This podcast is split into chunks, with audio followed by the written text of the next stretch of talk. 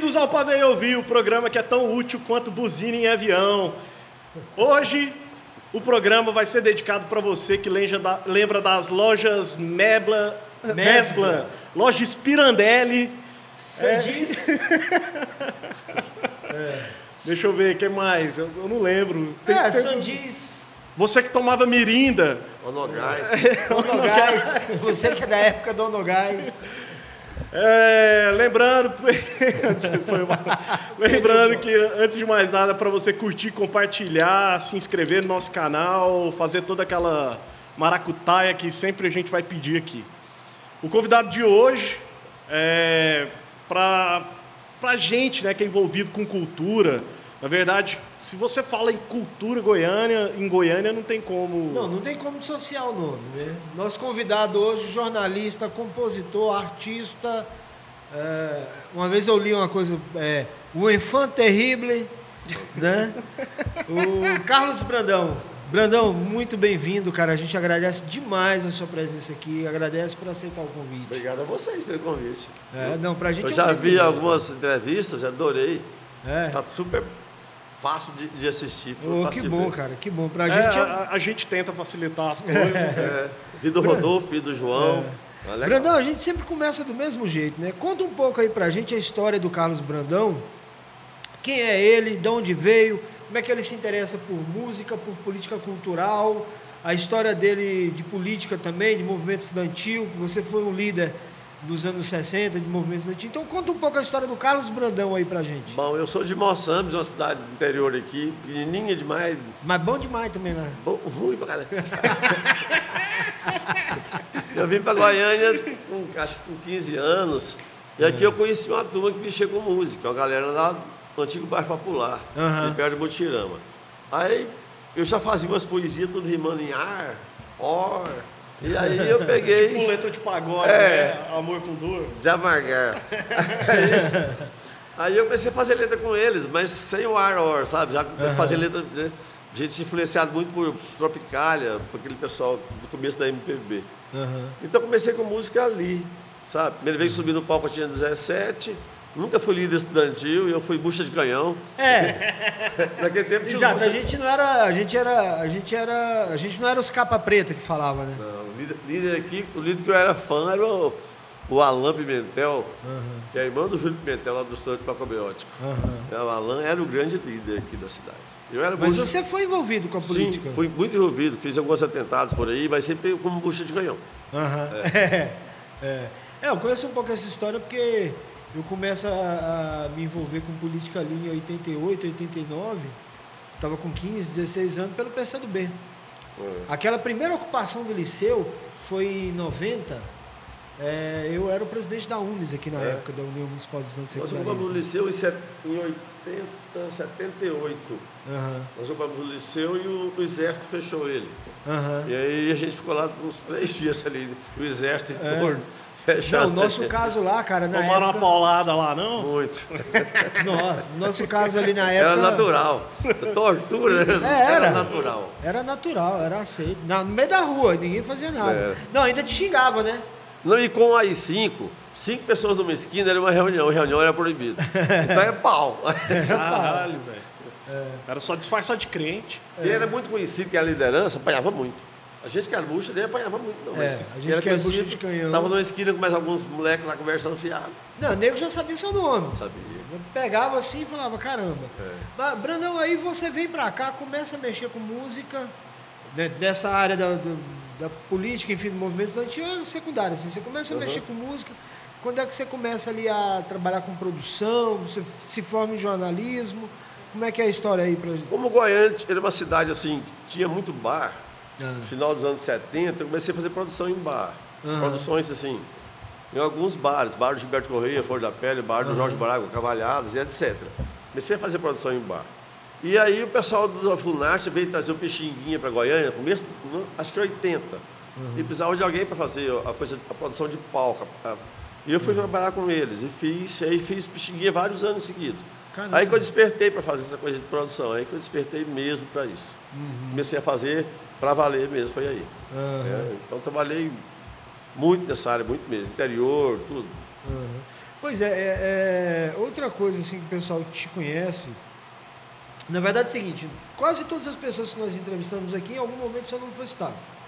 É, tem um sim, é que... tem um sim meu som do mundo aí, né? Não, na verdade, todo mundo bateu o martelo e falou assim: vocês têm que trazer o Brandão, tem que Exato. trazer o Brandão. Tem um sim Porque... meu aí. Macho Júnior, é. João Lucas. João Lucas, exatamente. Assim, é os meus filhos. Você, você, é, você é conhecido também por isso, assim, pela generosidade. Né? Você sempre abre espaço para poetas novos, para artistas novos, para novos produtores. Você construiu uma escola com isso. Como é que é essa história assim de você estar tá vendo que o, o, resultado do seu trabalho tem tido retorno hoje? Porque o João Lucas tem no, na entrevista com o João Lucas aqui ele fala, né? Não, eu quero seguir o, o passo do Brandão. É. Eu criei o Vaca Amarela ali com o pessoal e tal, e agora eu vou passar para frente, como ele me ensinou. Você cria as coisas e repassa. Como é que é ver o fruto do trabalho dando certo? Cara? Eu sempre falo que você está dirigindo um espaço cultural público, uhum. o que você pode fazer é democratizar o acesso a ele. Uhum. Você não vai pegar a, a, o currículo do cara, puxar se o cara é bom ou não. Deixa o cara fazer. Se ele for ruim, ele mesmo se enterra. Uhum. Então abre espaço para a molecada de teatro, de dança, de circo, que for, de música. Mas o que fez o Martim foi muito com a coisa do rock, do pop, do, sabe? Da, da, cultura pop, do anime, o mangá, sabe? Essas coisas todas, cosplay. A gente fez mas sempre abrindo espaço. Quando o cara não dava conta de fazer, ele ia embora. Então, eu fiz isso muito, contei com o apoio de uma, de uma molecada que tempo, parece que o Goiânia estava assim, numa situação favorável demais em termos de energia. Então, assim, tudo conspirou a favor do Martins ia dar certo. O público era uma molecada maravilhosa, os produtores da cidade era molecada foda. Então, assim, os artistas queriam que a coisa acontecesse, então tudo conspirou. Então, assim, daquilo ali sobrou muita gente legal que está fazendo arte hoje, que tá, sabe? Uhum. Gente que está cantando até hoje, gente que não canta mais, está fazendo produção. Então tem um punhado de gente que eu acho um barato quando eu vejo, sabe, Pedro Curtis, lá na, dirigindo a Deezer. Eu acho uhum. barato, saiu do Martim. Assim, é muito bonito. João Lucas fazendo esses rolos que ele faz aqui, o Fabrício, cara. Uhum. Esse Fabrício era um gordinho, assim, já era foda. Fabrício era foda. O, o, Macho Júnior já era foda. O pessoal da moça era foda. Uhum. Sabe? E, eles usaram o Martim apenas para estabilizar a empresa deles, a moça. Eu falei, ah, fica aqui três anos, organiza a parte administrativa. Daqui três anos não cabe vocês aqui mais, bora. Aí vocês me ajudam a administrar essa porra aqui. Foi o que aconteceu. É, eu não sei, assim, falando do Martim, Teve uma época antes dele, assim, parece que lá era meio que calvário, assim, tava meio abandonado, sei lá. É histórias que contam, uhum, né? É. Até porque eu não não participava dessa época. Eu fui pegar Martim em 99, 2000 ali, que foi quando é. eu, eu podia pular o muro de casa e fugir. Eu fui para lá, eu fui para lá em, em 99. 99. Fiquei até 2006. Pois é, mas você e mas, pare, mas parece que antes de você chegar lá, o Martim era meio que velho oeste, assim, não é, tinha... Quando me chamaram para dirigir lá, foi o Nossa Chau que me chamou. Ele falou, olha, estou precisando de alguém fazer uma guerrilha. Falei, estou muito velho, tira eu dessa lista. Chama algum doido aí que eu... Não, Carlão, é porque lá o Martim aí está arrasado. Tem que entrar um doido lá para poder organizar. A desculpa de chamar para dirigir as coisas aqui é sempre preciso de um doido, sabe? Uhum. Essa desculpa usar para mim para Goiânia, para apoiar lugar. Preciso de um doido. Aí eu fui, Martim realmente estava. Estava feio.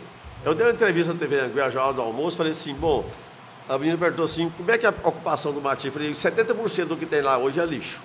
Esse lixo eu não quero lá mais. Aí o pessoal me ligando. Eu sou lixo? É, então não volta mais. Então essa entrevista foi maravilhosa, porque eu já, ali já, já tirou do, do da, da, da, programação do Martim um punhado de porcaria. É. Sabe, a gente foi criando coisas. Sabe, uhum. Eu, tinha, eu tinha criado um negócio chamado Temporada Sererê, que era espetáculo de teatro, de música e de dança. Tinha espetáculo de 12 pessoas. E eu só rindo, estava dizendo, mas você está rindo por quê? Falei, olha a qualidade das 12 pessoas que estão ali. Elas vão voltar com mais gente. E foi o que aconteceu. E aí o Macho Júnior trabalhava comigo. A gente fez a mostra de vídeo trash, que hoje é creche, a gente fez em março de 99. Lá. A primeira foi lá? A primeira foi lá. Nós criamos lá. Foi antes do FICA. Uhum. Acho que foi a primeira mostra de cinema de Goiás, foi o, o, o trash sabe? Em, foi maio, maio, abril de. Não foi março de 99. Caramba. Foi lá que aconteceu. Então o Marcha trabalhava comigo. Aí eu falei, um dia eu sentei com ele, falei, vamos fazer a mãos para cá. E foi, aconteceu. Acho que era a revolução do rock and roll do Martin, foi. E o que era para virar, para ser um teatro para galerinha, né? Vamos dizer assim, porque o setor sul era até então a galera nariz empinada que morava é. lá, tal, era Era para atender esse povo, não era para atender. Mas virou espaço de ocupação não, popular. É, virou espaço do, dos bebedores de catuaba, fudido, dos desgraçados, igual Maconheiro nós. demais. É, isso e eu, aí. E eu liberei maconha no Martim. Isso é maravilhoso. E a, assim, o, o Martim tinha uma coisa que era assim. Eu, eu dei sorte, porque o Jorge Menor nunca foi lá. Eu fiquei lá sete anos e só foi lá no show do Los Hermanos, saca? Só no de Los Foi. Hermanos. É, porque tava droga de verdade, né? Tinha uns, tinha uns 200 menininhas lá querendo entrar e não cabia lá dentro. E, o- Léo da moça não deixava elas entrar porque que tinha gente demais. Aí os juizados foram lá ver quem que era aquele tanto de de menor de idade, né? Fazendo barulho ali. E tinha uns punk, filho da puta do lado de fora, quebrando a grade do Martim, aproveitando a, a, a revolta da molecadinha do Los Hermanos. Eu fui lá, botei os meninos pra dentro, comprei os ingressos, liguei o dinheiro na mão do Léo, falei pros punk, agora vocês quebram, filho de uma puta. Quer dizer, era, era desse jeito que era o Martim, era muito doido. Cara, isso é maravilhoso. Nossa, cara, o juizado menor nunca foi no Martins, só no show do Los Hermanos. Cara, se tivesse ido. Porque, bicho, eu tomava porra, eu tinha 99, 14 anos. Desde essa época, o lugar livre pra gente beber, consumir álcool com segurança e saber que você não ia sofrer represália nenhuma era no Martim. Foi. Era no Martim. Então eu aproveitei muito. Obrigado, Brandão. Você Ó, me tornou um alcoólatra. A molecada de 14 anos chegava com a turma lá e falava, ó, passou mal, um cuida do outro, se vira. Senão amanhã, você não, na próxima você não entra aqui mais. E aí, então eu tinha um acordo com a molecadinha assim, sabe? Um cuidava do outro. Eles, eles levavam os lençol na, nas mochilas e quando passavam uma porta, eles estendiam o lençol no chão, deitavam e estavam passando. Deixa eu dormir. Pô, era Mas isso, era muito Ah, doido. tem gente se entregando na produção. ali, ó. Mas isso, Brandão, criou uma geração. Chita. O Chita. Chita era moleque. Isso isso criou uma geração é, do meio cultural aqui em Goiânia. Criou uma geração de produtores, Criou. de músicos, de compositores, de artistas em geral. Criou uma geração que está replicando até hoje. Né? Isso fez uma. Assim, eu- eu não estava morando aqui, eu morava em Salvador na época, mas eu sempre fazia essa associação do seguinte, cara, Goiânia, ali nos anos 2000, é, sofreu um boom, uma efervescência cultural. Né? Aí vem o Goiânia Nós, o Bananada, joga a gente na cena. É. Né?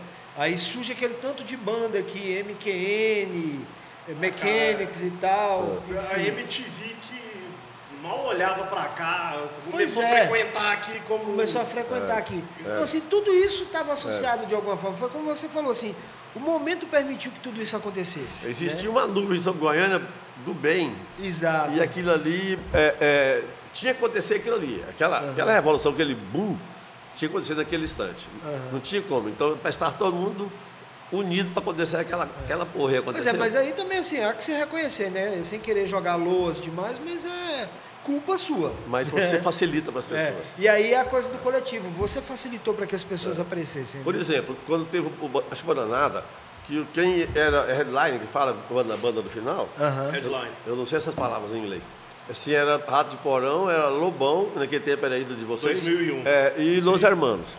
E aí, chegou na sexta-feira, dia do começo do Bandanada, do, do primeiro, primeiros shows, aí o Procurador-Geral do Estado me ligou de manhã e falou assim, você podia vir aqui. Se identificou e falou assim, falei, mas o que, que é? Ele falou assim, não, porque eu queria ver esse contrato que você faz com essa monstro. Essa monstro. Falei, porra, vai fechar, né? Eu vou levar para ele o contrato, o contrato é de, é, não é de pai para filho, é de mãe para filho. Certo? O contrato, se tinha que comprar 300, eu comprava 100. É, então é assim, às vezes não cobrava.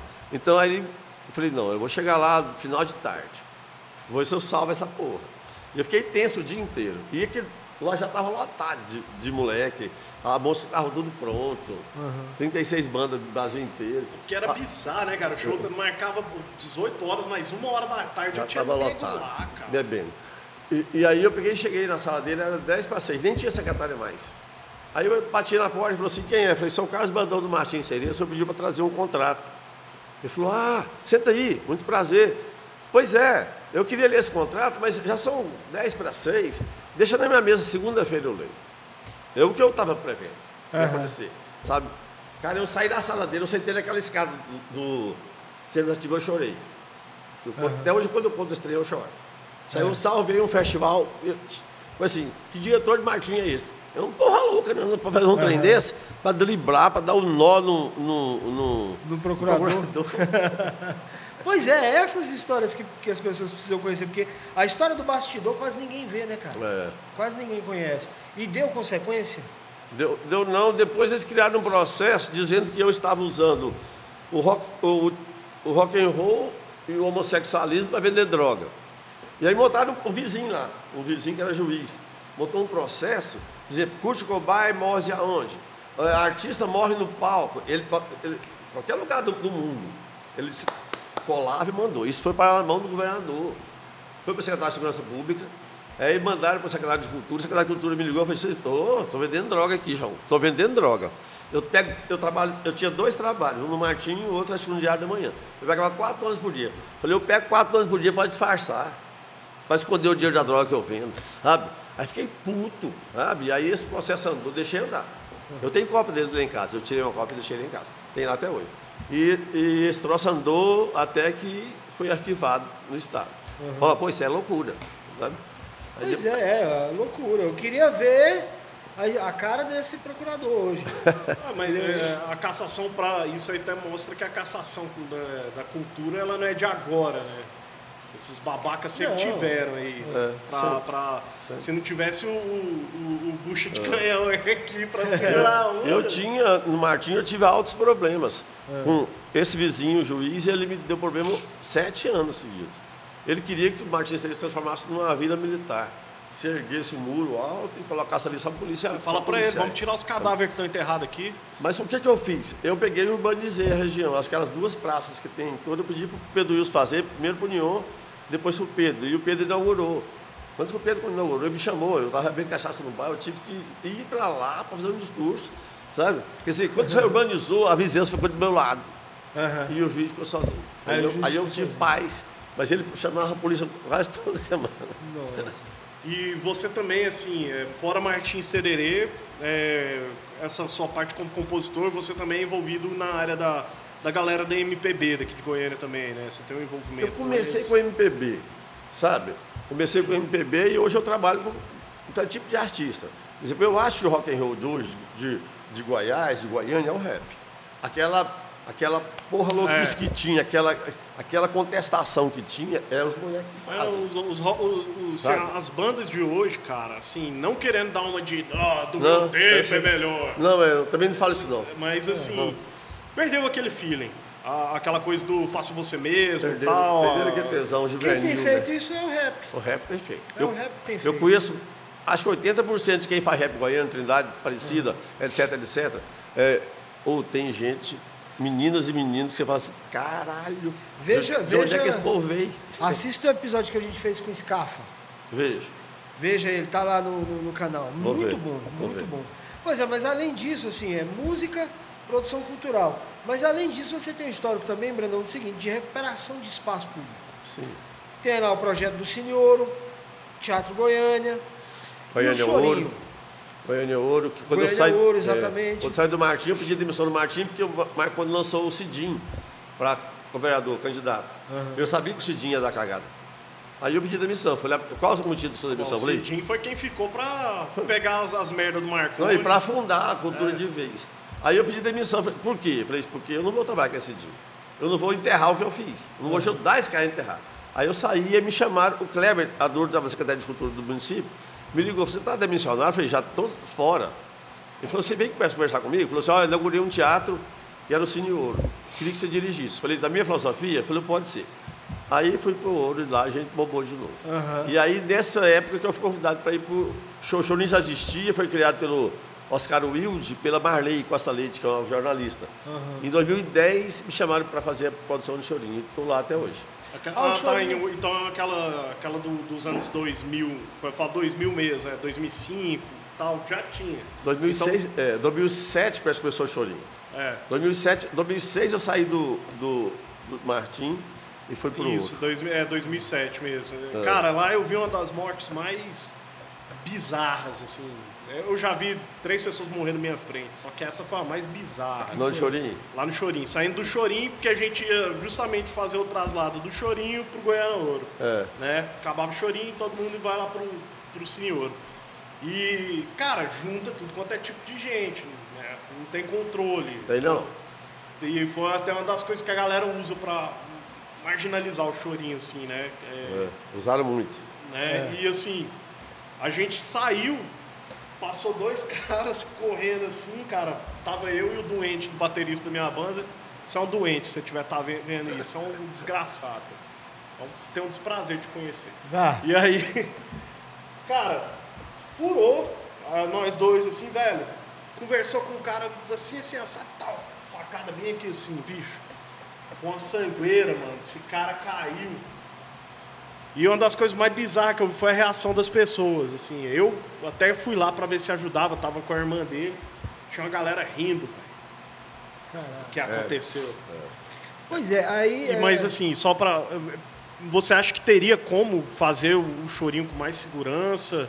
Você tem ideias para isso ou há um descaso público em cima disso? Olha, nós mudamos o chorinho lado da Goiás por a questão do BRT e por causa da questão da, da violência. Então, esse ano, esse secretário de Cultura novo, Zander Fábio, me chamou para fazer o chorinho. E eu fui fazer, ele queria fazer itinerante. Mas depois que ele viu lá funcionando na estação ferroviária, uhum. ali no, nos fundos da estação onde passa o trilho, Isso. e viu que funciona pra caramba, porque lá é muito bonito, mano. Lá é Não, é melhor lá é que a Goiás 800 vezes. E lá eu tenho quatro é, carros da, da Guarda Municipal o tempo todo.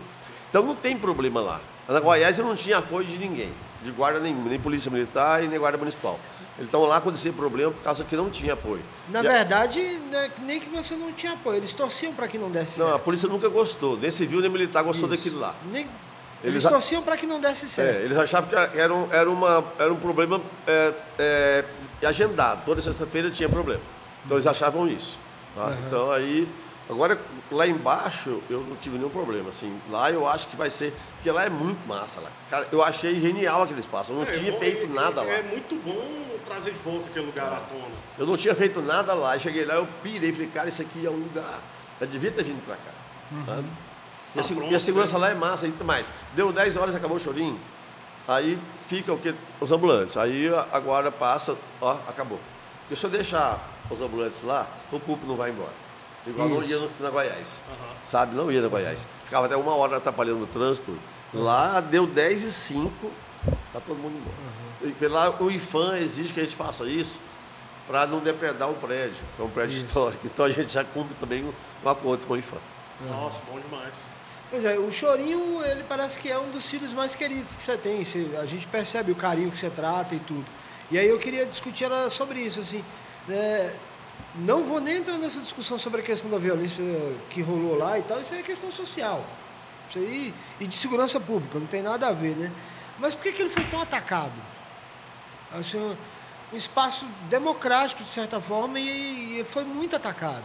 Acho que Parece que a mídia não comprava a ideia também, não sei. É, quando teve duas mortes no Chorinho, aí começou uma, uma campanha pesadíssima contra o Chorinho. A mídia é. também, a mídia foi em cima, que a mídia nunca vai a fundo, né? Eu sou jornalista. Exato. A gente nunca vai a fundo da notícia, a gente vai por cima, porque a gente faz o escândalo e fica aquele escândalo, só a casca, ninguém pesquisa por que que é. Uhum. Até hoje a imprensa é desse jeito. É então, o que então, vende, né? É o que vende. É o, é o, é o vamos, vamos, fazer o óbvio. E vamos fazer escândalo mesmo, porque escândalo é que, é que vende. Mas assim, quem bateu muito foi, foram essas pessoas. Por exemplo, eu só podia fazer chorinho em samba e, e choro. Até hoje eu não posso fazer samba e choro. Eu acho correto é um, é um evento para esse tipo, chama Chorim. Uhum. Então, aí eu tive que chamar o Bugarins. Eu liguei para o Jim, liguei para o Fabrício, falei, vamos fazer Bugarins aqui? Por quê? Porque eu preciso que a, a, a imprensa veja que o Chorim vai morrer. Porque a ideia era assim, vai morrer, vai morrer. Aí eu fiz Bugarins às sete da noite, deu quatro mil pessoas. Assim, aí me xingaram que eu estava botando rock and roll no, no, no chorim, que eu ia destruir o chorim. Mas ninguém entendeu que eu fiz aquela porra de levar aquela banda. Pô, os caras foram dar faixa para mim, uhum. sabe? Porque eu precisava de mostrar para as pessoas que o Chorinho não ia morrer. Uhum. E foi o público maior que demos por isso. Essas coisas que você já fez, tipo postergar a entrega de contrato para o secretário, meter uma banda de rock do Chorinho, qual foi a maior loucura que você já fez, tipo, em benefício de, de uma manter causa? um evento, de manter um... Não gosto de falar desse assunto, mas quando eu entrei no Martins Sererê, eu tinha uma escola de teatro lá teatro e, e, dança. E aí tinha duas gangues, uma do setor universal e no setor sul. Mala mesmo, marginal mesmo. Então eles entravam tudo noiado dentro do Martim, saía batendo nos alunos e nas alunas. Pô, vai embora daqui, esse aqui, a gente que manda aqui, isso é espaço nosso. Sai. E batiam. Aí eu chamei a Rotan, falei, o que, que vocês vão fazer? Se você não fizer, eu faço. Eu tenho amigos que fazem isso. Não, o senhor não pode fazer isso, é um velho louco. Eu falei, mas eu faço. Vamos entrar no acordo? Aí eles começaram a bater dos moleques, das gangues. Batia, batia, mas não mandava. Eu chamei e falei assim, vem cá, vamos matar dois. Em dezembro, mais dois corpos aqui, um de cada gangue. Morreu, aí zero. Falou, senhor é louco. Então, vocês têm até dezembro para matar dois. Então eu mato. Em dezembro morreu dois. Daí nem sabe quem matou, se foi eu só a polícia. Mas o que, o que vale é que depois disso o Martim ficou limpo. Não tinha, tinha dia que eu saí do Martim 4 da manhã, porque tinha, lá de fora tinha gente esperando em cada esquina. Eu tinha que arrumar um jeito de sair, entrava um carro, eu estava dentro, saia no 12, para mim não morrer naquelas esquinas. Hum. Aí eu falei, bom, aí eu os caras. Aí, aí teve esse problema, aí, mas, mas solucionou. É, a galera ficava te esperando lá de fora? É, mas morreu dois. é. Antes eles do que eu, né? É, muito... sirva, de exemplo. É. Se você tiver com problema aí no seu estabelecimento, chama o Brandão. Chama eu. chama o Brandão que resolve. Ei, Brandão, é, eu lembro na época que o Pétala Mecânica surgiu e surgiu muito bem, você lembra dessa banda? lembro demais. E eu lembro que assim, eles estavam fazendo um vídeo, meio documentário e tal. Aí perguntavam para você assim, qual é a sua grande realização que você pensa em fazer? Aí eu lembro que você falou que seria uma marcha da maconha com a parada gay junto. Você realmente pensa em fazer algo do não, tipo? Não consegui fazer, não. Acho que é... A marcha da parada gonha. Ligado ao público gay, a gente fez. O João Lucas fez o primeiro é, é, é, o rock gay, né, o festival de rock gay, que foi o. Esqueci o nome. Ixi, eu não vou lembrar. Tinha, tinha um nome. Ele sempre marchinha cercado com, com aqueles tecidos pretos, ele cercou de rosa, uhum. sabe? É, então foi uma coisa assim, que, que foi um, um, corte que teve. Porque uhum. o movimento gay, é, é, rock and roll tinha muito gay. Só que eles assumiam porque era tudo macho brabo mesmo. Né? Até hoje era coisa de macho. Até hoje tem uns. Depois desse, dessa, desse eh, festival do João Lucas, aí virou natural. Assim, quem era gay assumiu. Uhum. Se sentiram mais confortáveis. Foi. Sentiram mais à vontade. Foi. E aí levaram para Jump, a Jump tinha lá. A Regina deixou uhum. o João fazer lá os eventos. Né? Ah, na Jump eu fiz muito show lá também. É. é assim, só, é, minha pegada já era o hardcore, já era mais pesado, mas assim, a galera adorava tocar lá. Teve uns amigos meus que brigou por causa de um pôster de uma drag lá. Mas eu tenho uma, eu tenho uma coisa aqui, uma pecha. Por exemplo, assim, você tem 18 anos, me procura para trabalhar. Você me produz, produz. Mas deixa eu explicar. Eu sou gay. E vão falar que a gente está trepando. Então, assim, se você se você importar com isso, então eu não te produzo. Uhum. Então, assim, isso eu já deixo claro, porque Goiânia é uma maldade desgraçada. E quando você faz as coisas, as coisas acontecem, e você vira um certo nomezinho da cena, então que as pessoas vão bater mesmo. Então eu já deixo claro. Isso para uhum. qualquer, qualquer artista que você vai trepar comigo. Então, presta atenção, vamos falar muito isso. Se liga. Sabe? Então isso, isso me salva, porque eu sou honesto no começo, na fonte. Uhum. Aí o resto, se a pessoa está falando, então, foda-se. Eu não quero. Eu estou fazendo do meu jeito. Eu não faço produção sexual, faço produção cultural. Uhum. Então, mas, assim, mas isso me persegue até hoje. Me persegue. Pois é, mas, mas assim, eu acho que tem também aí, o, o Brandão, a. Como é que se diz assim? A inveja, né? Tem a. Tem a maldade a mesmo. maldade. A gente, a gente é mal, nós goianos somos ruins. É, o ser humano é ruim. O ser humano é um povo ruim. A gente, goiano, goiano. A gente gosta de falar mal. É. Gosta. Eu gosto. Mas, mas tem uma. É, quem não gosta? Falar mal dos outros. Mas assim, tem também essa coisa do. Assim, pô, você é uma figura pública. É. Que é coisa mais melhor de bater do que figura pública, um né? dia chegou oito poetas para mim, todos moleques. Eu cheguei e fiz discurso para eles. Ele falou, não, tá, tá de boa. Vamos trabalhar. Aí trabalhar. Aí passou um tempo, cinco anos depois encontrei com um deles. Ele falou assim, seu Brandão, você acredita que até hoje eu trepo o senhor? Quer dizer, então assim, é. não desprega da pessoa aquela pecha, sabe? Uhum. Não desprega. Você andou é. comigo, já estava fodido.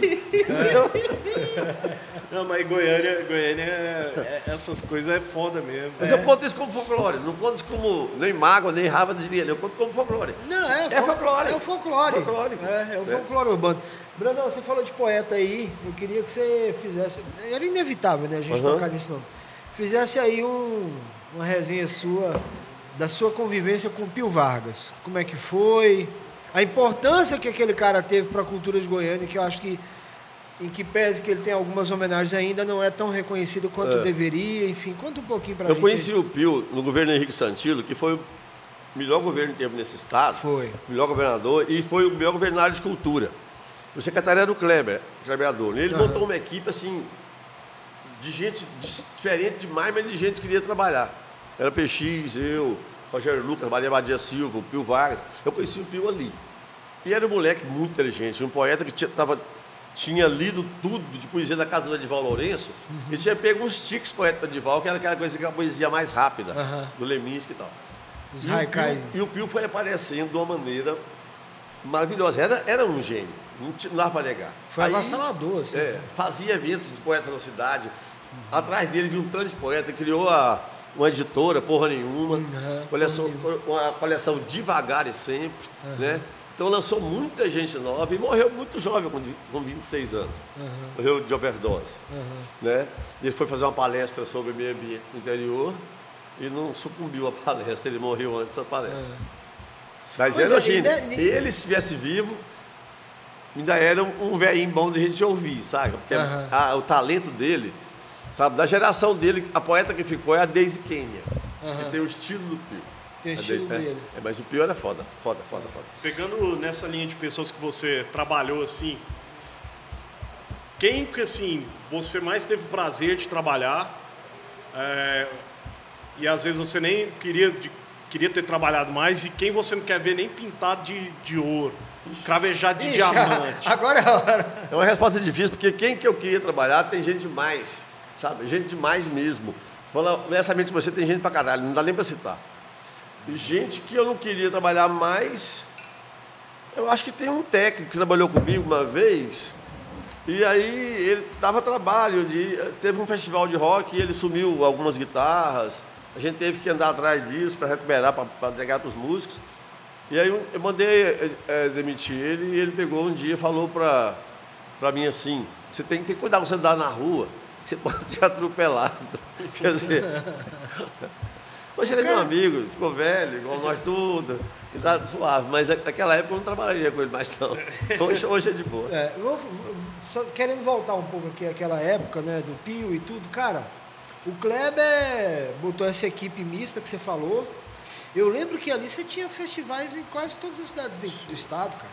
É, tinha o Fama, Festival de Artes e Cultura de Monte Alegre. Olha, eu tinha 179 festivais de música, poesia e artes plásticas Naquela... do estado inteiro. E quem andava atrás disso era o Pio Vargas uhum. e o, o, ah, tem um, o pai do, do, do Pablo Costa. Sim. Né? Fazia Você lembra do ônibus Flecha? Aquele ônibus que tinha uma flecha lembro, que era o que levava lembro, a galera. Lembro, lembro. Eu viajei é. naquele é. ônibus, cara, para um fama. É. Já foi uma galera, foi Walter Mustafé. É, a secretaria foi... tinha ônibus, tinha Exato. carro, tinha, tinha, assim, o pessoal aqui fez fazer uma, uma intercâmbio com Minas e com Mato Grosso, a gente uhum. apoiava tudo isso.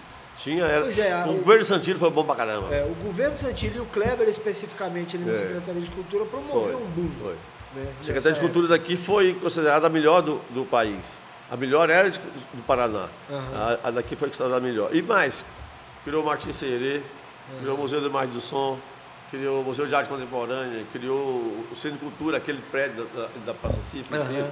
Gustavo Ritter o, o, o, Museu Pedro do Vico, o Teatro de Goiás, quer dizer, é, criou cultura ali. Criou esse espaço demais. É, eu ia para lá na época dançar break, tinha um grupo que é. juntava é. ali nos anos 80. É, aquela, a, a, tinha... No episódio 100 vamos botar você para dançar break na abertura. Galeria Aberta, uhum. foi no governo também. É, o projeto Galeria é, Aberta. Essa Via Saca Trindade foi feita também no governo Santino. Caramba, é, é mesmo, se for pegar aí toda a história. Essa, essa, essa, pouca gente, acho que quase ninguém sabe disso. Nem o assessor de imprensa lá de Trindade sabe. É, quem criou aquele festival de, de carro de boi lá fui eu. Sim. É? É, porque chegou lá na minha sala, o Kleber, chegou pro Kleber, o Kleber mandou para mim. Falou assim, ó, tem dois caras aí que querem criar um festival de carro de boi. Quer pegar os, os, carros, os carros de boi e desfilar com eles, na quinta-feira. Cara. Eu sentei com era um vereador chamado Pedrão e o Didi, que era um dentista de lá. A gente pegou, foi andar nos pousos, para pedir para os caras chegar na quinta-feira para desfilar. Conseguimos 23 carros. Só 23 carros. Foi o desfile, foi bonito, teve um troféuzinho com os carreirinhos assim, uhum. que eu tinha mandado fazer e tal. E depois no outro ano a gente conseguiu 30 e tantos carros. Hoje tem um carreiródromo, tem mais de mil carros. Exatamente. Olha, você que não sabia da história, o criador também. Do... Os, os, dois primeiros foi eu que fiz. Caramba, Brunão, que história, é. bicho, que história. Um dia, um dia eu recebi uma, uma, uma jornalista, uhum. chegou na redação, um release do, do festival das Carros de Boi, contando uhum. a história. E não tinha a minha participação. Eu liguei é. pro assessor de imprensa, sem vai dar nenhuma, lógico. Não cobrei dele. Eu falei, mano, foi eu que criei essa porra, preciso mandar a história pra você. Ô, oh, te falar, a história disso aí, eu que escrevi, cara. Foi. Brandão, eu queria entrar Eu que no... fiz isso, né? Foi eu, eu que, que fiz isso. Queria entrar na outra seara aqui agora. Ah. Os seus lançamentos, né? 2016, 17, você fez 50 anos de carreira, 17? Isso que teve uma série de festivais, você lançou é. o DVD. Lancei um DVD uhum. é, e lancei um CD antes, chama Caipau de Mané, que uhum. é um CD em homenagem a Martim, uhum. que eu tirei músicas do Escavoca, do Bucetildes, da banda Gloom, etc, etc, Goiaba. E fui, fiz um CD chamado Caipau Gordinho Mané, que era uma pichação que tinha do lado do Martim, e o povo fala que eu fiz o disco para xingar o Fabrício Nobre que é gordinho mané. Falei, gente, o Fabrício é do meu filho. Vou xingar um, o cara que eu amo. Então, mas, mas, aquelas, mas, essa pichação lá era. Era uma pichação que tinha lá daquelas ruas perto do Martinho. Falei, pois é, que era pra ofender ele mesmo. Não, não era não. Não era não? Não era não. Era briga de gangue lá. Ah. E aí eu falei, pô, esse nome é massa. Eu peguei e dei o nome. E eu lancei um livro, chama I Believe. Uhum. Eu tinha lançado um outro, chama Uma ou Duas Coisas que esqueci de dizer. Uhum. Então eu cheguei de lançar, porque eu sou muito ruim. Entendeu? Eu não sou poeta, não sou cantor, então chega. Ah. Assim, não tenho vontade de lançar. Tive vontade de lançar uma coisa que não fosse música minha. Música ah. da molecada que tá. Mas eu tenho gravado de vez em quando com o pessoal do rap, eles me chamam para é. fazer música. Eu não faço mais letra de MPB, eu enjoei de MPB. Acho muito chato aquelas letras de 3 quilômetros, aquelas músicas de quatro partes, não faço mais Mas não. eu posso te perguntar uma coisa. É, eu costumo dizer, eu já disse, eu acho que só uma vez essa. Ah. Eu não tenho vergonha de ser goiano, por conta do sertanejo. Também não. Sabe? O sertanejo não me dá vergonha, mas quando entra na parte do pop rock do MPB Goiânia, eu fico assim, ó. hum, tipo, Marcelo Barra tem não sei quantas músicas para falar de piqui. Ele pior que o Baum, o Baum tem um capítulo de um dos livros dele, que é não sei quantas mil páginas para explicar o algodão. Eu acho que é mais ou menos isso. Cara, eu tenho uma vergonha do pop rock goiano, do MPB goiano. Eles me dão do, uma vergonha. Do pop você não gosta também, não? Nossa, Deus me livre. De falar que Nila Branca ia lançar o DVD, eu falo, mano, quem vai comprar? Eu, eu gosto da Nila, do marca do Nila, eu gosto. É, pode ser uma pessoa bacana, mano. E por que, que você acha que, assim, o, o nosso rock alternativo independente deu tão certo? Ele deu muito certo. Deu, eu, não, deu ainda Eu dá. conheço pessoas de fora do país, graças a esse circuito é, daqui. É é, conheço pessoas que falam, cara, meu sonho é ir no Goiânia Nós. Eu até brinco, eu falo, não é mais a mesma coisa, não. Você vai ter que ir preparado para outra. É. Mudou, né? Mas assim, por que, que você acha que o pop e o MPB goiano não, não deu. Não, abran... não, não conseguiu um holofote tão grande? Várias vezes me perguntaram isso, eu nunca consegui explicar. Mas parece que assim, no caso da MPB específico, que eu militei muito dentro dela, acho que a gente tinha uma certa preguiça de, de ir para lá e para o Rio de São Paulo, como esse pessoal de, do Nordeste ia, e passava fome 10 anos até emplacar uma música, a gente ia ficar quatro meses, dava saudade da, da comida da mãe da gente e a gente vinha embora. Entendeu? Eu, eu atribuo muito a isso. Essa, essa dolência nossa, essa preguiça de passar fome. Uhum. O, o, nordestino, o nortista, ele não tem esse medo. Ele vai e se lasca, mora na casa dos outros, sabe? E, e, e vai passando necessidade e acaba né? Belchior, é, foi muito assim, né? Ah, até o Raul é. Seixas é. também, né? Fez. E a gente tinha essa coisa, a gente ia e voltava.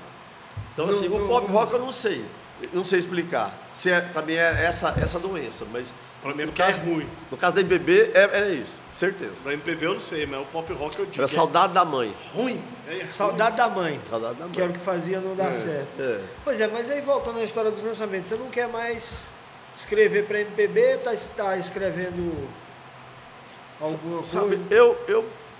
Um dia que o Gustavo, Gustavo Veiga lançou um DVD dele com 12, 13 músicas nossas. A gente, eu fui convidado para ver, para ver o, o- assim, em primeira edição. E eu assisti e falei, porra, não precisa fazer mais música. O nosso trabalho está todo aí. Não precisa ficar insistindo em fazer mais letra. Pô, tá pronto.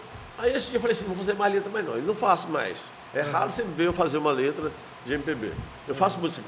O Dan, por exemplo, o Dan é o, é o menino Daniel, Dan Caseiro, que faz rap. Ele me pediu uma letra esse dia, eu fiz.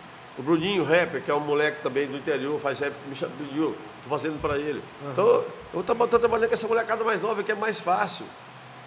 É diferente, o jeito que eles pensam, o jeito que eles querem, que eles sonham. Parece mais com o meu jeito de sonhar, sabe? Eu sou velho, mas o meu jeito de sonhar é de menino, sabe? Eu sempre falo isso. Se você não guardar um moleque de 17 anos dentro de você, você, você vai morrer muito Não, você vai cedo, morrer muito cedo. sabe? Eu, eu guardo meu moleque aqui numa bravura danada, porque eu faço questão que ele exista e seja o mais forte, saca? Então, assim, eu, eu gosto de trabalhar com quem... Porque, assim, meus parceiros de 70 anos... Pelo amor de Deus, né, mano? Pois é, mas um livro aí de memória, assim, para finalizar o ciclo. O quê? Você não pensa em fazer um, um compilado assim de tudo? Memórias Póstumas de Brandão. Juro que não. Eu não, não penso nessas coisas, porque parece que é vaidade, né? E eu não, eu não tenho essa vontade de, de ficar fazendo coisa, não. Não, mas não, é isso, não, não tô querendo falar da vaidade, tô falando justamente assim, de contar histórias que você viveu, de contar as histórias que você. E de contar as coisas que você já fez, mas não pra autopromoção, cara. Olha, tem tanto doido que cola em mim, É. tanto doido, que tem, um- já tem uns três que quer fazer. Um quer fazer em, em- em vídeo, outro quer fazer um- uma biografia não autorizada. É, então, deixa que eles contam o jeito fazer deles. já até uma biografia Vão autor, falar mal de mim o tem, dia tem- inteiro. tem gente que quer pôr até com a voz do Cid Moreira. Brandão, É, nascido. Brandão, nas- Então, eu autorizei a fazer até não autorizado, já autorizei, sabe? Mas, assim, ó, quer, quer, quer saber coisas é, ruins ao meu respeito, me procure. É, e me pergunta mesmo, eu só conto as, as, as podreiras, sabe? Só conto podreira. E aí fica mais fácil. Mas você não pensa em fazer nem material de, de internet, alguma coisa assim? Pergunte não. ao Brandão, alguma Eu coisa não. assim. Eu não. Já Mas pedi seria fazer. legal, cara. Me pedi fazer um TikTok. Falei, vai tomar no cu desse- Ô, mas cadê seu menino de 17 anos, porra? Imagina o Brandão lá fazendo assim. Ah, não. Olha, ia ser legal, cara. Não. É, Eu, eu, eu abriria o TikTok pra seguir ele. Nossa, Na Senhora. hora. Só você. Assim, agora tem gente fazendo coisas, né? O, o, o Mais João, ninguém. o João fez aquele João Canta Brandão. Não fez. Uma homenagem que eu gostei muito. É. É. Porque ele, o intérprete, quando ele pega a sua música, ele canta do jeito que ele acha que deve cantar. Então ele modifica a melodia aqui e acolá. O João fez isso. Com a ajuda da, da Bruna Mendes, que é a ajuda fundamental do Goiaba. Goiaba é um dos grandes gênios da MPB, da, da música feita em Goiás. Que é um menino tocado na banda, banda, banda Gloom, né? Que, e mora, hoje ele mora na Chapada. Continua fazendo música. No, no YouTube é Goiaba Tranquilo. Ele é genial. Goiaba vou procurar. Quem fez a, a- quem fez a produção do disco do João foi o Goiaba e a Bruna, Bruna Mendes. Então, assim, eu acho que o disco é muito bonito. Eu gosto dele. Ah, é, o acabamento canta, é bom. sabe? João Canta Brandão. É. E o João, o João é um cara que ele acredita que ele é meu filho mesmo, sabe? Ele me homenageia onde É, ele vai. Ele, ele fala bem de mim, me homenageia. Eu acho bonito isso, sabe? Porque o João era menino, ele chegou no Martim, ele tinha 18 anos, e eu falei assim, menina, vamos tomar conta de uma produtora chamada Saci. E ele foi tomar conta da produtora, é ele, o Adriano da Petra Mecânica e o Rodrigo do Valentino. Aí o Rodrigo tinha o que fazer, o Adriano também, ficaram lá uns três meses e o João continuou. O João fazia tudo quanto é tipo de festival, até ele chegar nesse cara que é esse nome importante que é hoje. Sabe? É bacana ver um cara crescer. Ele era um moleque. Ele era um garotinho bonito, tinha uma banda com nome de camisinha. Acho que é a Jonix. Falei, menina, essa banda só tem nome de camisinha. Corta esse nome. Aí ele esqueceu a banda e daí virou um produtor foda, eu acho ele produtor foda. Não, ele é fantástico. É. É, fantástico. Já. Hã? Não, pode finalizar. Tá, já, já que tá falando o João, assim. se- quem que você acha que vai ser o, o próximo filho pródigo de Brandão? Ah, não hoje. Sei, não. Que você, você não vê nenhum tá desses. Tá tudo velho morrendo já, não, não, mas é porque o Mas hoje não tem o, nenhum moleque colado. O João falou que você tem feito a divulgação de uma molecada muito nova é, e muito mas boa. Eu, eu tenho feito a, a, produção, toda a produção que eu faço, eu coloco o pessoal do rap, do trap para cantar. Uhum. Então, assim, eu dou um jeito de enfiar a molecada. Então, tem gente muito, muito boa. Então, eu tenho colocado para cantar. Produção, olha, eu, eu buzinei no ouvido de um garoto aí chamado Mazinho, ele faz produção de, de literária. Então, ele montou uma editora para ele, nas quebradas que ele mora, e tem feito, tem uma escola de escritores, Mazinho Silva. Goiânia Clandestina, que está no Instagram. Ele é foda. E eu botei na cabeça dele que tinha que ser produtor, sabe? Uhum. Então ele é, ele é maravilhoso, cara. Uhum. Ele sabe tudo, trabalhou numa editora, aprendeu tudo, comprou uma máquina, montou uma editora lá na quebrada que ele mora. Caramba. Trabalha com, com, com, poetas novos, com jovens artistas. Uhum. Uma escola de escritores e... na, na, periferia é, um, é uma coisa atrevidíssima. Eu Nossa, acho. escola de escritores e, na periferia é muito e funciona, cara, e funciona. E a, eu... a primeira turma formou agora. O Mazinho é genial. Então tem uma turma aí fazendo produção nas quebradas muito boa. O pessoal do região noroeste faz o Norocity, que é uma batalha de rap que tem lá toda terça-feira. Agora, depois da é, pandemia, ela parou. Scafa falou é. pra gente. Lá tem uma molecada que faz lá que, que é maravilhosa. Região noroeste. É, tem uma molecada muito boa. Tem gente da, da Vera Cruz, da Vera Cult. Tem gente demais fazendo produção por aí. Mas é, eu acho que é isso que a gente falou no início, né, cara? O rap hoje, o, o Scarfa definiu isso muito bem. Uhum. O Scarfa falou, cara, eu vim do rock. Ele falou, eu vim do hardcore, do punk, do rock. Só que eu me identifiquei com o rap porque, porque era onde a gente tinha acesso. É. A galera não tinha 20 conto, 30 conto para pagar o ingresso num show de rock. É. No rap é o seguinte, você pega uma caixa de som, um microfone e o cara dá a letra ali, dá o recado na hora. Bota um sample. Então ele falou que o rap democratizou isso. E aí o que a gente estava falando no início, né? O rap hoje cumpre o papel que antes era do rock. É. Da contestação, da contestação, da crítica, enfim. Exatamente. E está muito mais produtivo do que antes, né, cara? Oh, tá. Se, se, você pegar para ouvir, você fala assim, poxa, isso aqui não, não é normal isso aqui. Uhum. Pô, tem gente aí, meninas e meninos, você fala assim, caralho, tem a Lua, que é uma cantora, compositora uhum. foda, pequeno, não vou citar nome aqui, tem o Criolinho, que é de Trindade. Tem, tem uma galera estranha, estranha. Uhum. Parecida tem o James, tem o Genuíno, tem o Rangel, tem uma molecada, tem o, tem o Hobbs, que é o Daniel, que tem um estúdio. Uhum. Tem uma molecada foda, foda. Iná, é de muita gente. Não pois dá pra é, você falar. Essa história de escritor, essa escola de escritores aí, eu fiquei até interessado em contar a história. Vou chamar o Mazinho para fazer. Eu te, eu mando o contato é dele. convidado, vou mandar o contato dele para a gente. Porque tá. assim, essa Precisa, na verdade, contar, né? né a gente precisa, até porque assim, esse tipo de projeto, ainda mais dentro da periferia, é, também está fadado a, a, sofrer censura, né, repressão, esse tipo de coisa. Então a gente tem que dar voz para isso mesmo. Mas é um excelente papo, você vai gostar. Ele vai trazer é. os livros que já produziu lá na editora dele, da molecada aí. Tem muita coisa boa. Muita Não, coisa vamos boa. fazer, tá convidado e eu vou pegar o contato com certeza, cara. Tá. Porque é isso, assim, na verdade, eu nem que sofre represália, cara é, naturalmente já é fadado a não acontecer. É. Né? Toda a estrutura trabalha para aquilo ali, para que aquilo ali. É, cara, mas tem filha da puta que vê o negócio acontecendo e não quer que o moleque da periferia, sei lá, se desenvolva. E vai lá e fala, cara, vamos descer porrada. É, olha aí na chapada. Tem gente que ainda usa uma, uma, coisa aí. antiga. Há 30 anos atrás falava que o rap era coisa de vândalo, se dava briga todo show de rap. Até hoje tem gente que usa isso para não deixar a coisa andar. Uhum. Só que é uma mentira, é uma falácia isso, sabe? O rap é uma, é uma música, um gênero musical normal, como uhum. tem o sertanejo, como tem o MPB, como tem o pop, como tem o, você não gosta do rock. É um, é, e, mas hoje é o mais forte. Não adianta você fugir disso, não adianta você brigar. É o mais democrático. É o mais democrático. É o mais democrático. É... E, mas então, então a função social das quebradas, assim, ou eu vou para uma facção, ou eu vou para a poesia. Uhum. Se eu for para poesia, eu estou mais ou menos salvo, digamos assim. Uhum. Sabe? Eu falei isso uma vez para o pessoal da polícia, vocês estão fechando as batalhas, vocês estão fechando a porta de um trabalho social maravilhoso que tem pela cidade, pela grande Goiânia. Uhum. Sabe? Não fecha as batalhas, não fecha. Sabe? Você não sabe o tanto que aquilo é bom. Ouviram? Viram não. Fecharam. Não ouve nada, cara. Os caras, os caras filhos da puta. Esse, se for uma maconha, já não presta para isso, sacou? É. Não, é, é, Foi semana retrasada, será? Saiu uma postagem de um político aí, né, que ele colocou é, Racionais MC e Mano Brown pedem carteira de vacinação na entrada do show deles, mas não pede certificado de antecedentes criminais. É esse tipo de visão da galera. É, esse tipo de coisa é uma avaliação gratuita, né? É, pois é, dos novos que você está produzindo, tem um que o João falou, cara, que ia até tocar no Vaca Amarela, que vai tocar no Vaca Amarela. É o Guilherme Eurípides, o Tubarão.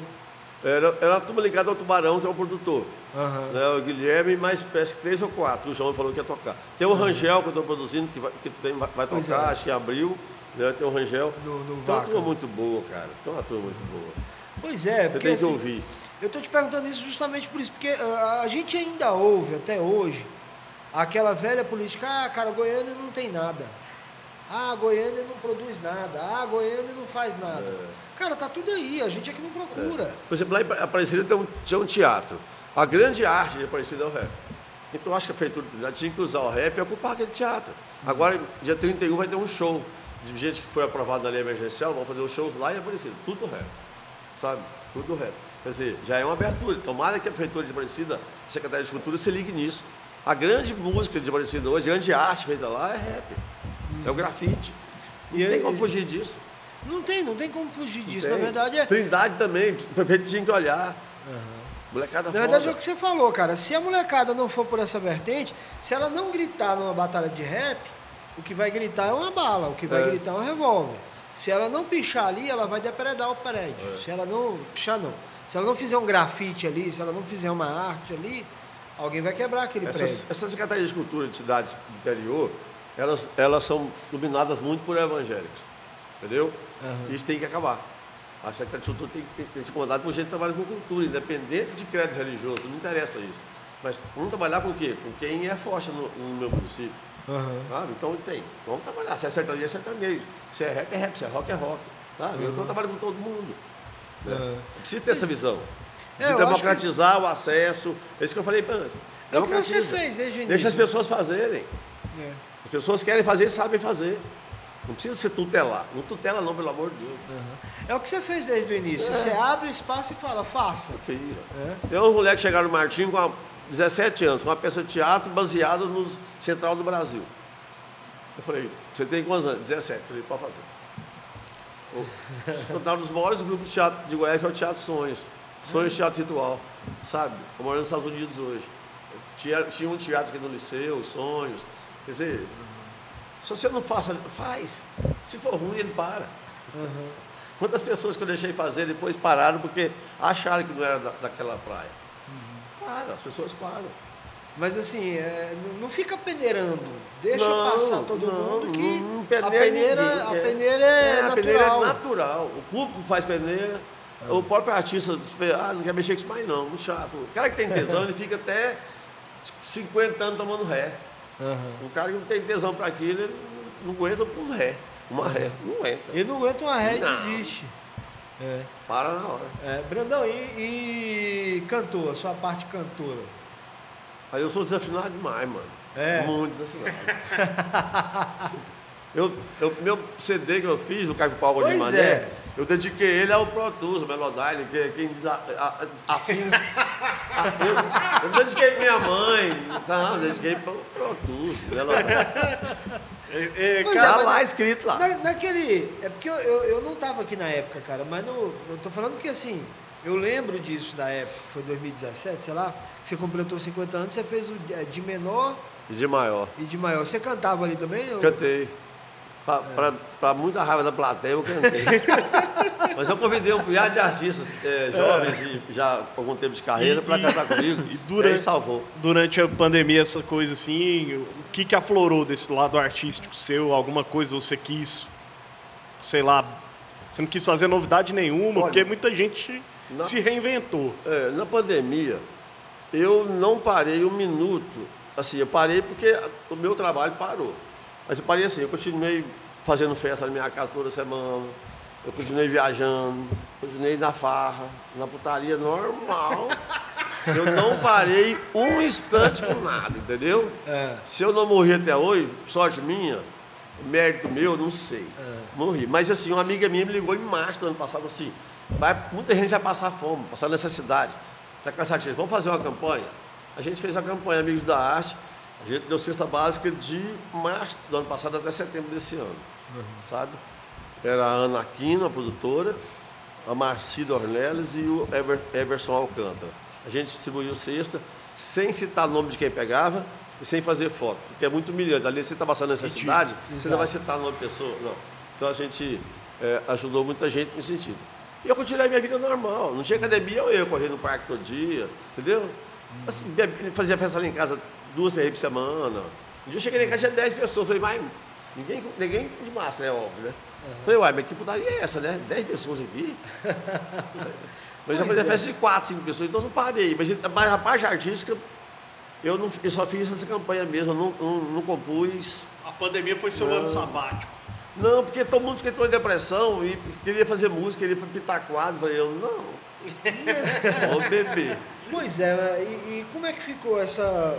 Como é que, na verdade, assim, eu vou até mais à frente, Brandon. Como é que você vê aí, cara, o mercado cultural, depois de um período assim, extremamente complicado que a gente achou que do final do ano para cá as coisas iriam melhorar, uhum. e aí começam a piorar de novo. O que, que você enxerga aí, cara, para o futuro? Porque, cara, assim, vamos. Dentro da sua experiência. É, vamos conceituar aqui, cara quatro dias antes de um puta festival acontecer, sai esse decreto. É. Eu acho que esse decreto foi inútil, para ser honesto com você. Tudo é. que foi feito, assim, proibindo a gente fazer tudo, eu acho que foi meio inútil. É só a gente que tem Covid. Assim, no começo era só velho. Depois era velho e artista. Entendeu? Então, assim, eu lembro para voltar para academia, eu era velho e não podia entrar na academia. Sabe? Então, e artista, a mesma coisa. Então, eu acho que aquele, aquele fechamento total, eu acho que já foi meio inútil. Mas tinha justificativa de todos os lados, então a gente nem brigou muito. Mas agora não tem justificativa. Porque agora, quem está morrendo é quem não vacinou. A população brasileira, 70% já tomou duas doses. Então, assim, quem está entrando no TI é quem não vacinou. Então, se não vacinou, se fode, cara. É, vai tomar no cu, vai merda, quero, morre. Eu não quero me preocupar morre, com quem sabe? não vacinou. Então não tem nada que fechar mais, não. Acho que esse decreto do prefeito ele é, ele é bobo, sabe? Ele não precisa disso. É porque aparece muito, se você fecha para artista, todo mundo grita e aparece muito. É, a justifica é a grita, sabe? Que vai, vira mídia e dá mídia para os caras. Mas não, é uma bobagem. Não... Eu trabalho na educação, Bruno. É, eu trabalho numa escola. O que, que adianta você fechar, por exemplo, para a cultura e aí receber 200 alunos numa escola, numa média de 25, 30 alunos por sala de aula para ficar o dia inteiro? O que, que é. adianta você fechar um evento, um show, sendo que a desgraça da igreja está aberta? É, com... Lotado de é. gente lá. Lotado Vai falar que tá usando máscara? Tá o caralho. Vai na porra daquele templo ali, onde era o Cinecapre ali. Eu ó. não tenho carro. Podia ter falado de Cinecapre, hein? É. eu não tenho carro, eu ando de ônibus. Eu, os ônibus continuaram lotados desde março do ano passado. É. E eu, eu tinha medo de entrar no eixão cinco, depois das 5. Às vezes eu vinha a pé do lugar longe que eu estava para não entrar no eixão, porque, porra, ali, ali é aglomeração boa, mano. É. Ali é bom. Ali sempre é complicado, foi. é muito complicado. E assim, a, o, o, que me preocupa é que a visão não é boa, né? Assim, a gente não tem a expectativa de que isso vai melhorar. Mas eu acho que essa, essa proibição deles vai demorar pouco tempo. Sabe? Será? Não tem justificativa, não está morrendo. Quem morreu? Por culpa nossa. É, não, eu estou falando assim que a situação não vai melhorar. Que é, porque agora não, a demonização. É justamente esse conservadorismo. Mas a demonização ah, é em cima agora da, da, terceira dose. Tem gente falando assim, ah, cara, quem tá vacinando tá tendo mal súbito, tá tendo os caralho a quatro, tá tendo trick-trick. Aí você vai ver o cara que teve mal súbito. O cara era viciado em fast food, é, não se cuidava. Pô, velho. Aí você quer. Aí vai, vai culpar a porra da vacina, vai, mano. Você levou a vida igual um filho da puta. Sedentário lá. Comendo a desgraça com colesterol lá anunciado. É. O papel tá até transparente. Meu filho mora em São Paulo, me ligou ontem dizendo que o padrasto dele, o marido da mãe dele, morreu. É, eu falei assim, mas que? Foi o Covid. Mas ele, pai, ele não estava vacinado. Foda-se. Achei para fazer o quê? É. Se o cara não vacinou, ele assume um risco, né? Uhum. Morra mesmo. Não, é. por, por, mim não vai fazer falta, não. É, Nem para mim. Para mim, a, a questão, na verdade, é o seguinte, cara. Não adianta a gente ficar é, é, limitando os espaços só para grupos específicos. É. Né? A história do, do, do, lockdown no ano passado era muito isso também. Né? Você, você limitava o espaço só para grupos específicos. Cara, quer fazer um lockdown? Então é o seguinte, para tudo, que aí você vai parar tudo num período menor de tempo segura a onda e aí quando reabrir, reabre é. tudo de uma vez. Agora não adianta ficar nessa punheta. Eu não admito discutir isso mais não, sabe? Ano passado nós discuti muito, eu não é. admito, mas eu acho que é, é inócuo discutir, é, é burrice ficar discutindo uma coisa que já foi. Uhum. Não dá para fechar mais as coisas, não tem mais como fechar. Exato. Sabe? É uma loucura fazer isso. Esse decreto desse prefeito, esse vai cair logo, logo. Não tem, uhum. não tem, ele não tem onde segurar, não tem onde agarrar. É, na verdade, eu acho que tem muito aí, é, tem mais uma função política do que de cuidado mesmo. Enfim. Não, eles ficam na, naquela coisa de passar medo da população, né? No ano uhum. passado, em maio, saiu uma matéria em todos os jornais aqui que ia morrer até setembro 20 mil pessoas. Era um levantamento feito pelo UFG. Uhum. Eu guardei, esse, esse, esse, esse printei tudo guardei. Não, não morreu não, mano. Morreu não. Agora vai até meados de fevereiro vai, vai ter 50% da população goiana vai estar contaminada com é. Ômicron. Mas assim, quantos morreram de Ômicron em Goiás até agora? Me fala. E vocês não falam. É. Eles ficam passando susto das pessoas. É, é, é, uma, é, uma, tentativa de criação do terror, mas é. tá aqui. E aí quem está trancado em casa entra em depressão. Uhum. Você, um amigo meu que, que é, adestra cachorro falou assim, ele, fala, ele chama de Ti. Ti, quem tinha um cachorro pegou mais dois. E mais o, o cachorro hoje foi guindado a posição de terapeuta familiar. Se, não, se não tiver o cachorro, o povo está trancado em casa morre de depressivo. Então, uhum. sabe, tem, tem razão. É. Então, assim, chega de passar susto nas pessoas. Chega. Já não está na época do susto, mas no ano passado eles esgotaram o arsenal de susto. A imprensa foi sacana nesse ponto também, eu acho. A imprensa, eu sabe, dando susto, dando susto seguido. Não precisa, sabe? Não, não precisa. Na verdade, é a tentativa de criar o terror. É. é. Agora, agora não, não, tem mais como você ficar passando susto. Bom, nós já estamos todo mundo vacinado, mano. As crianças. Poxa, então vamos é, é, cair na real? Não precisa proibir o Festival Vaca Amarela, não precisa. Pois não é, precisa. assim. E, e, o que me pegou muito ali foi isso, cara. Foi toda a estrutura pronta. Eu já trabalhei com produção, eu sei como é que isso funciona. Uhum. Cara, quatro dias antes do festival, você, você barrar a zorra toda, pelo amor de Deus, cara. É. Eu nem imagino a dor de cabeça que E eles foram tão cínicos que falaram assim, não, 50% da casa. 50% da casa é um prejuízo. Você não calcula isso, você calcula só assim, a, a, o, a repercussão que vai ter na, na população e na imprensa. Uhum. Né? Mas você não calcula o prejuízo do cara. Uhum. Não calcula.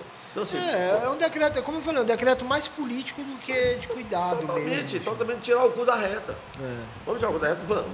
Então, vamos pôr no cu de quem? De quem é mais fraco. A caça uhum. artística. É, que é mais fácil de bater, né? Muito Porque mais. qualquer coisa a gente, como é que se diz, categoriza eles ali, ó, tudo drogado, viciado. E xingaram a gente muito ano passado, você lembra? É, lembro. caramba. Pra caramba. Mas é, a gente tá com o tempo meio apertado, né? Quantos? É. Brandão, duas coisas. A primeira, o que, que você vê aí de futuro para essa política? Ano eleitoral, essa bosta desse cara aí no poder. Que, qual, qual que é a sua eu não queria votar, não, sabe? E outra, outra bosta é, para concorrer. A gente, a gente tem que ver como é que sai dessa. Eu não dessa queria gama. votar, não, saca? Juro por Deus, que assim, é. a gente não está tendo opção é. de voto, né? A, gente, a opção de voto que eu falo é o seguinte: é gente nova. Você fala assim, porra, tem um candidato novo que eu posso. Não, só tem velho. Uhum. Então eu vou votar para candidatar também, velho por velho, desgraça por desgraça, vamos lá. Carlos Brandão para presidente. Não, pronto. prefeito. Primeiro prefeito. Então assim, então, assim eu estou esperando pintar um candidato novo, uhum. mesmo que ele vá perder, para mim gastar o meu voto com ele. Uhum. Sabe? Sabe, sei lá, um moleque doido aí, sai candidato, pelo amor de Deus, estou precisando votar. Sabe? Uhum. Não votar Não, o moleque tipo o presidente do Chile que foi eleito lá é, agora, é, o moleque que saiu é, do movimento estudantil, é, 38 anos de idade. Então, por que, que não saiu aqui? Olha, o Boulos não era esse?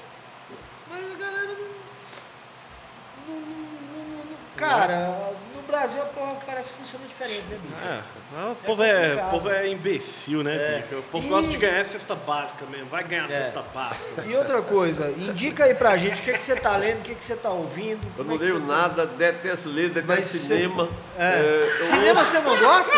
Eu ouço muito João Gomes, é aquele nordestino, canta é. pra caralho. João Gomes eu ouço muito, cara. Eu gosto muito dele. Eu não gosto de cinema, eu durmo. Eu nunca gostei de cinema. Eu gosto de cinema assim. Se você me dá aí eu vou ver em casa, aí eu vejo os 10, 15 primeiros minutos, aí eu sei que qual que é a história. Uhum. Aí eu pulo o meio inteiro e vejo os 10 minutos final, que eu sei o fim. Miolo de filme para mim não tem sentido nenhum, mano. É. Não tem. E eu tô lendo. Eu já... E esses filmes longos de quatro horas, então tá doido. Eu já li tanto na minha vida que eu não quero ler mais. Uhum. Já um livro de poesia. eu dessa galera que tá escrevendo? Não, tem um, um cara aqui de Goiânia chama-se Rosa Neves, é, que é o Jefferson Neves, ele lançou um livro agora. Choquei de avião. Eu, é um livro legal, eu li, uhum. sabe? Então, assim, eu leio muita coisa daqui, coisas de fora que pessoas me dão, mas, é, é, mas eu me dou o direito de ler três, as três primeiras páginas e achar que se, é ruim, se for ruim, eu não leio mais. Uhum. Sabe? Eu dou, dou o direito de ler o livro. Na terceira, quarta página, se eu falar assim, isso aqui não presta, não compensa eu ficar lendo. Você nem sofre? Eu nem continuo. É. Você, é, como que é o nome da editora lá que você falou do Mazinho? Do Mazinho é Goiânia Clandestina. Goiânia Clandestina. Goiânia tem umas, umas editoras, tipo a Martelo, é. a Nega Lilu. São editoras Sim. novas que fazem livro. Antigamente fazia pamonha, cada livro de um tamanho, certo? Uhum. Até o corte era, era, era, era errado. Hoje tem editoras boas na cidade. Pois é, a Nega Lilu. Nega Lilu, a Martelo, que é uma editora muito boa do Jubé, sabe? E a Goiânia Clandestina, do Mazinho. Eu acho que sim. Hoje estão fazendo livro. O que vier dessa galera, você indica é, aí. Parou a fase da pamonha, graças a Deus. É. então vamos encerrar? É. Porra, pra gente. Podia ficar um tempão aqui mais falei, você contando as histórias. Nossa, falei besteira gente... demais, depois você edita aí, nossa, pelo amor de Deus. Não, tem edição, não. Não tem edição, não. Corta tudo, pelo amor de Deus. Eu diria o Costinha é. se não, porque eu falo muita besteira, mano. Não, não mas é isso que nós quer, rapaz. Nós quer contar a história mesmo. Aí vocês dão corda e o velho vai falando, mano. Não, a intenção é essa mesmo. Mas é isso aí. Então, Brandão, obrigado, obrigado por participar. Espero ter outras oportunidades. A gente é, tá conversando, batendo papo aí, tá? É, para você que está aí nos acompanhando, desperdiçando seu tempo, vendo essa, o velho falando bobagem aqui e esse é outro velho aqui Muito. falando bobagem. É, hoje é o dia dos velhos. É o dia é. dos velhos. É. Muito obrigado, lembrando sempre para você curtir, compartilhar, se inscrever no canal. Agradecer a todo mundo que nos apoia, que está aqui embaixo. É, e é Abri, agradecer a Big Green, agradecer ao nosso diretor Francis Ford Coppola Vitor Ixi. Ele pulou, não, é. velho, não foi promovido ele que segue sendo Roman Polanski. Nossa. É, João Benio. É. Agradecer ao Mauro aqui do Big Green. Isso. E ao, ao Iago. Iago. Nosso diretor de, de som aqui, Iago. Iago Pikachu. É. E agradecer a você, Brandão. Pra gente foi um privilégio. Iago, você quer foder, beija na boca, né, mano? Não, é. Iago. Não, obrigado é. a vocês, cara, assim, pelo convite. Uhum. Para mim falar besteira aqui, eu adorei. Eu já, é. falei, já tinha visto algumas entrevistas. E, e porra, a condição é, é, muito massa, muito legal. Que bom, cara. Pra gente é privilégio ouvir isso, cara. Privilégio mesmo. E, ó, todos os caras que o Brandão falou aqui, as editoras e tudo, a gente vai colocar o link aqui. Eu, ele né? fica dando trabalho pros outros e fica fazendo edição, esse filho da puta. Ele só vem aqui pra Não, falar no, micro... no microfone e fica dando trabalho pros outros. É. Galera, obrigado, como diria o Miguel Falabella. Um beijo muito carinhoso e fique com Deus.